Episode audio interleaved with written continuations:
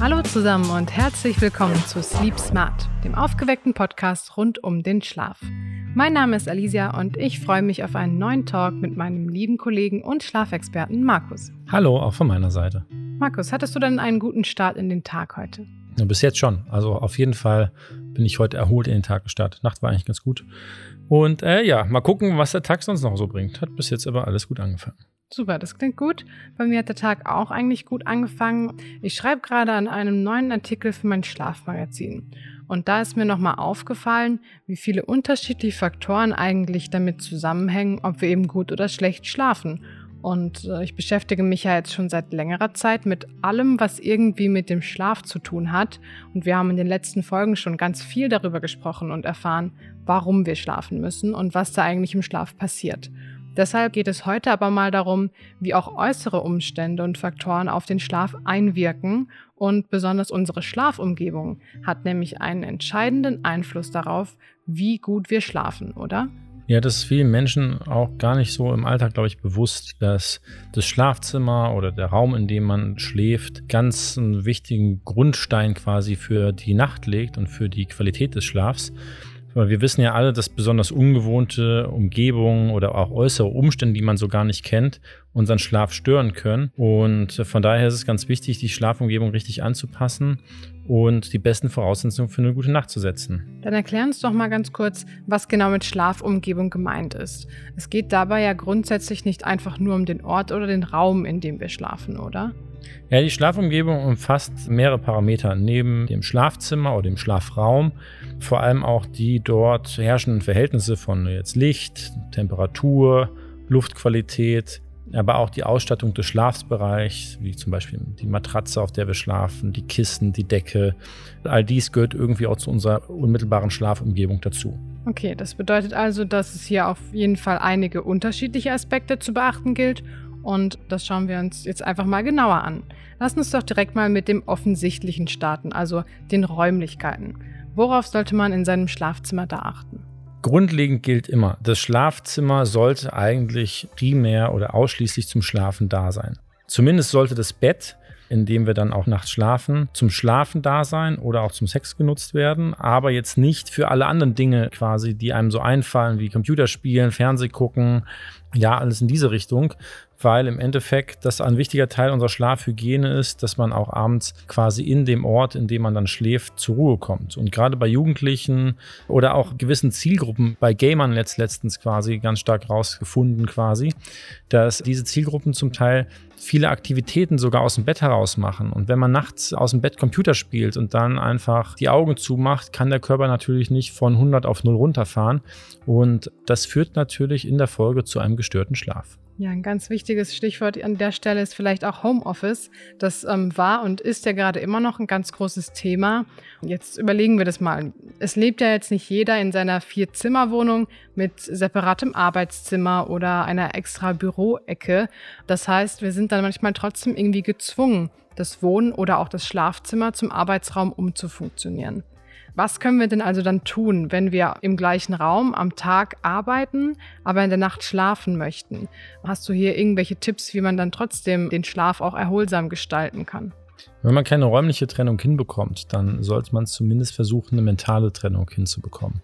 Eine Idee oder ein Ratschlag kann hier sein, dass man vor dem Zubettgehen einen Break macht, eine Pause einbaut. Was sich als sehr wirkungsvoll erwiesen hat, wenn man zum Beispiel den ganzen Tag im Homeoffice sitzt in seinem Büro, was vielleicht auch ein Schlafzimmer gleichzeitig ist, dass man dann vielleicht eine Runde rausgeht, frische Luft schnappt, bisschen Sport macht oder aber auch einfach den Platz ein bisschen wechselt, um einfach diese mentale Trennung dann auch zu haben und dann in den Minuten oder sogar idealerweise Stunden vor dem Einschlafen versucht, den Stress des Alltags loszulassen und sich mental auch auf diese Ruhephase vorzubereiten. Dazu hatten wir auch in vorangegangenen Folgen schon mal gesprochen.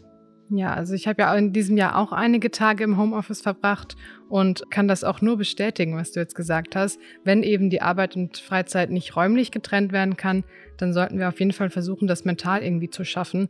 Auch wenn diese Trennung wirklich nicht immer so einfach ist, das habe ich auch gemerkt. Aber auf der anderen Seite hat es sich für mich auf jeden Fall immer gelohnt, wenn ich am Abend dann doch nochmal irgendwie eine Runde spazieren gegangen bin oder ähm, wenn ich den Laptop oder auch anderes Arbeitsmaterial ja einfach gezielt weggeräumt, aufgeräumt und ähm, weggepackt habe weil an diesen Tagen war es für mich einfach wirklich viel, viel einfacher, dann nach der Arbeit auch abzuschalten und später dann auch zu schlafen. Ja, das hast du dann intuitiv anscheinend richtig gemacht. Also genau das ist es dann, die Sachen wegräumen und für sich dann irgendwann einen Cut machen und dann eher die Ruhe am Abend finden, um sich auf die Nacht vorzubereiten. Ja, ein weiterer Faktor unserer Schlafumgebung ist ja auch das Schlafklima. Und ein häufiger Tipp für den erholsamen Schlaf, den wir vielleicht auch in den vorangegangenen Folgen schon öfter mal gehört haben, ist ja, dass die Temperatur im Schlafzimmer eigentlich eher kühl sein sollte. Was steckt dahinter? Ja, der Grund hierfür ist, dass sich die Körperkerntemperatur des Menschen zum Schlaf hin absenkt und der Körper durch eine angepasste Umgebungstemperatur schneller seine optimale Eigentemperatur von 36 Grad erreicht und diese vor allem auch halten kann. Das ist wichtig. Das heißt im Fachjargon quasi, dass der Körper thermoneutral ist. Wir alle kennen, wenn es im Sommer vielleicht viel zu warm ist. Eine heiße Sommernacht äh, unterm Dachboden ist ja so das klassische Bild, ja, dass irgendwie die Hitze da im Raum ist. Und wir alle wissen auch, dass man bei solchen Temperaturen schlecht schlafen kann. Das liegt daran, weil unser Körper in diesem Fall viel Energie aufwenden muss und auch dadurch einen sehr aktiven Stoffwechsel hat, um uns quasi selbst runterzukühlen. Im Gegenzug kann es auch sein, wenn es viel zu kalt ist, dann muss unser Körper mehr Energie aufwenden, um die Körperkerntemperatur im Idealbereich zu halten. Hier muss man immer sagen, das hängt auch von individuellen Faktoren ab vom Körperbau, vom Alter. Zum Beispiel bei älteren Menschen ist es so, die haben häufig einen geringeren Muskelanteil, dadurch auch einen äh, geringeren Grundumsatz, können selbst weniger Wärme erzeugen. Und wirklich bei den älteren Menschen äh, kann es auch sein, dass die einfach höhere Raumtemperaturen als angenehme Schlaftemperatur benötigen. Ja, also auch das Temperaturempfinden ist wie bei vielen anderen Dingen auch einfach eine ganz individuelle Sache. Ich denke, das wird uns allen auch bekannt sein. Ja, wenn man vielleicht selber schon mit den dicken Kuschelsocken unter die Bettdecke huscht und der Partner eben dann doch noch im T-Shirt durch die Wohnung spaziert. Also das ist bei mir zumindest manchmal der Fall. Ja, äh, das ähm, Wichtige hier ist, glaube ich, die Umgebungstemperatur ist zwar ein wichtiger Faktor, der sich auf unsere Körpertemperatur und das Schlafverhalten auswirken kann. Was aber viele außer Acht lassen, ist natürlich alles, was noch um einen herum liegt. Das ist die Bettdecke, das ist vielleicht die Schlafbekleidung. Und man sollte schon darauf achten, dass alles irgendwie aufeinander abgestimmt ist, weil ich kann vielleicht eine perfekte Raumtemperatur haben, äh, habe aber eine viel zu warme Decke und noch einen Frottee-Schlafanzug und am Ende ist meine eigene Körpertemperatur dadurch so erhitzt, dass ich vielleicht auch nicht optimal schlafen kann. Deswegen empfiehlt es sich wirklich, für sich da einen optimalen Mix zu finden aus Schlafbekleidung, Decken und auch der Raumtemperatur.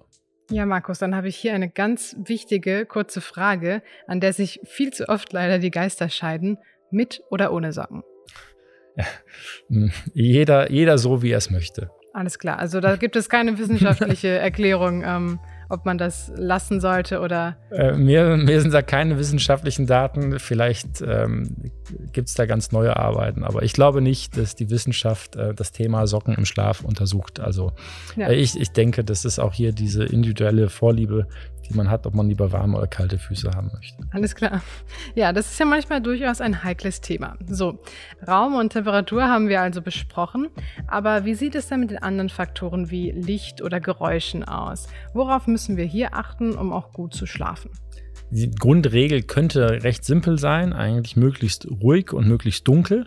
Wir haben ja schon öfter darüber gesprochen, dass Licht einen direkten Einfluss auf unser Schlafhormon Melatonin hat. Das heißt, am Abend äh, sollte man eher gedimmtes Licht haben, einen geringeren Blaulichtanteil. Das ist aber auch hier sehr unterschiedlich zwischen uns Menschen.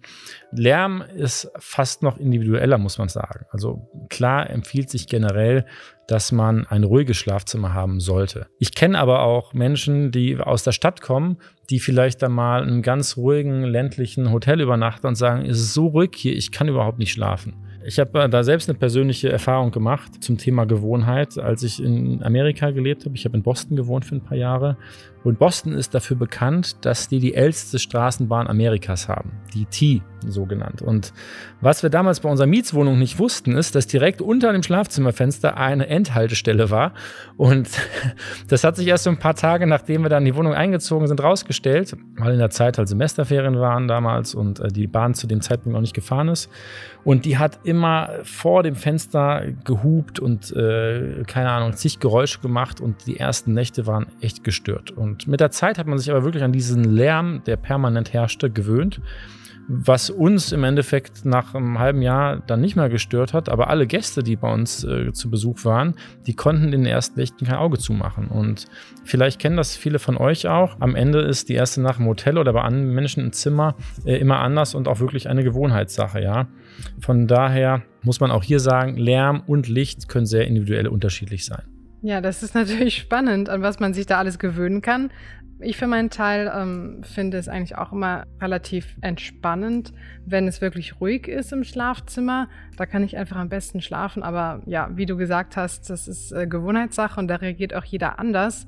Soweit ich weiß, sind vor allem plötzlich auftretende Reize und Geräusche eigentlich das, was ähm, ja, den Schlaf am meisten stört, weil wir dann aufschrecken und das ist das, was uns in der Nacht eben aufweckt. Und manche Menschen, die nehmen das eben gar nicht so richtig wahr und können dann entspannt weiter schlummern und andere liegen einfach wach.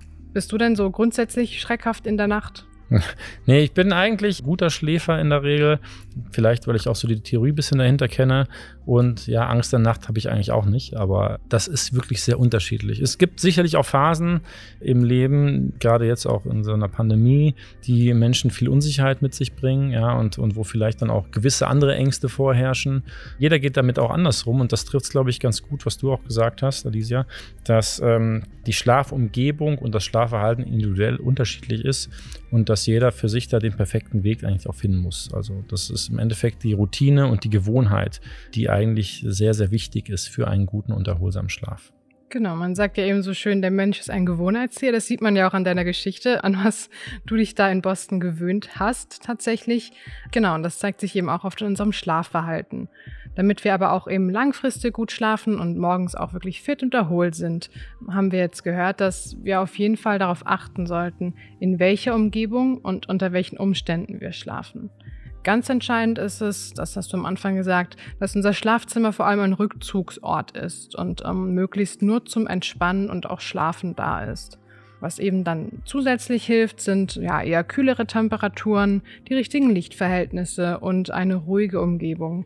Das alles zusammen hilft uns dann letztendlich dabei, am Abend eben auch runterzufahren, gut in den Schlaf zu finden und ungestört durchzuschlafen. Und das sind ja, wie wir eigentlich alle wissen, auch die besten Voraussetzungen dann, um am nächsten Morgen wieder motiviert und auch energiegeladen in den Tag zu starten. Das ist sehr schön zusammengefasst. Und äh, ja, genau so ist es. Und ich hoffe, dass unsere Zuhörerinnen und Zuhörer ein paar wichtige neue Tipps mitnehmen konnten, um jetzt auch vielleicht ihr Schlafzimmer ein bisschen aufzutun. Ich meine, jetzt in der Weihnachtszeit hat man ja ein bisschen Zeit vielleicht dafür. Genau, da sollte sich sicherlich irgendwie Zeit finden, ein bisschen umzugestalten, um dann eben auch im neuen Jahr direkt besser zu schlafen. Ja, das war's für heute von uns. Äh, vielen, vielen Dank fürs Reinhören und wir freuen uns, wenn ihr auch beim nächsten Mal wieder dabei seid. Bis dahin, schlaft gut und bis bald.